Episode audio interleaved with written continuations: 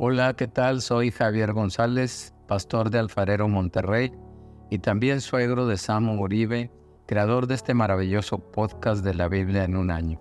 Agradezco la invitación de Samo en este bonus que introduce el libro de Amos. Te invito a ver algunos aspectos interesantes del libro de Amos. El significado del nombre de Amos es cargado o llevador de cargas. Dios llamó a Amos probablemente alrededor del año 760 antes de Cristo. Amós era un simple cuidador de animales y hombre de campo de Tecoa, pueblo cercano a Jerusalén. Amós fue una persona que no se consideraba un profeta profesional, como lo dice en el capítulo 7, 14 y 15. Entonces respondió Amós y dijo a Masías, No soy profeta, ni soy hijo de profeta, sino que soy boyero o cuidador de bueyes, y recojo higos silvestres. Y Dios me tomó de detrás del ganado y me dijo, ve y profetiza a mi pueblo Israel. Esto nos debe de animar a cada uno de nosotros que nos pudiéramos considerar incapaces de desarrollar un ministerio útil en el Señor. Amós es considerado como uno de los profetas menores, no por considerarse inferior a los demás, sino por la cantidad de redacción que aporta en este maravilloso libro, la Biblia. Amós, por medio de palabras y visiones, predicó en contra de las instituciones religiosas superficiales de su tiempo, que se encontraban en Samaria y el reino de Israel. La predicación de Amós provocó gran oposición y enojo, tal como lo demuestra su encuentro con Amasías, sacerdote de Betel, en el capítulo 7 del 10 al 17. Amós profetizó durante el reinado de Usías de Judá y de Jeroboam II de Israel fue una época de gran prosperidad y éxito militar para ambas naciones. Samaria, la capital de Israel, disfrutaba de una enorme riqueza y lujos. Muchos agricultores se habían empobrecido.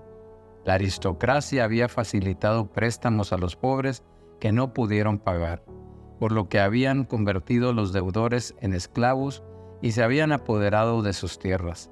Esto provocó que los líderes de la sociedad, con sus muros altos, ciudades fortificadas y sus ejércitos se sintieran inmunes a cualquier juicio.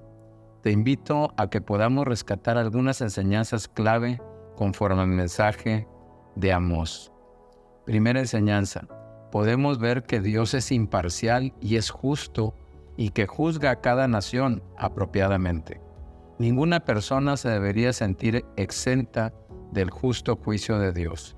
Y esto lo podemos ver en los primeros dos capítulos del libro. Segunda enseñanza, podemos ver que Dios detesta, o sea, no le gusta el orgullo humano, en especial cuando se manifiesta a través de la confianza en el poder militar, la riqueza y la indiferencia hacia los demás.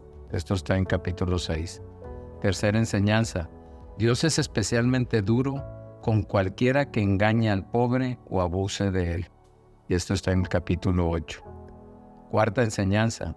A Dios no le impresionan los cultos de adoración con música y celebración si las personas tienen un corazón incorregible y terco.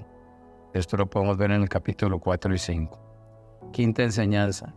Los líderes religiosos que se oponen a la verdadera obra de Dios están sujetos a un juicio especial.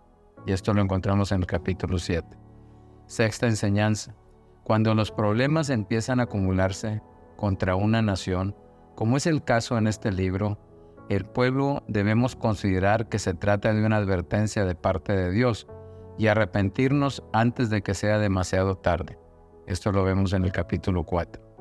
Séptima enseñanza.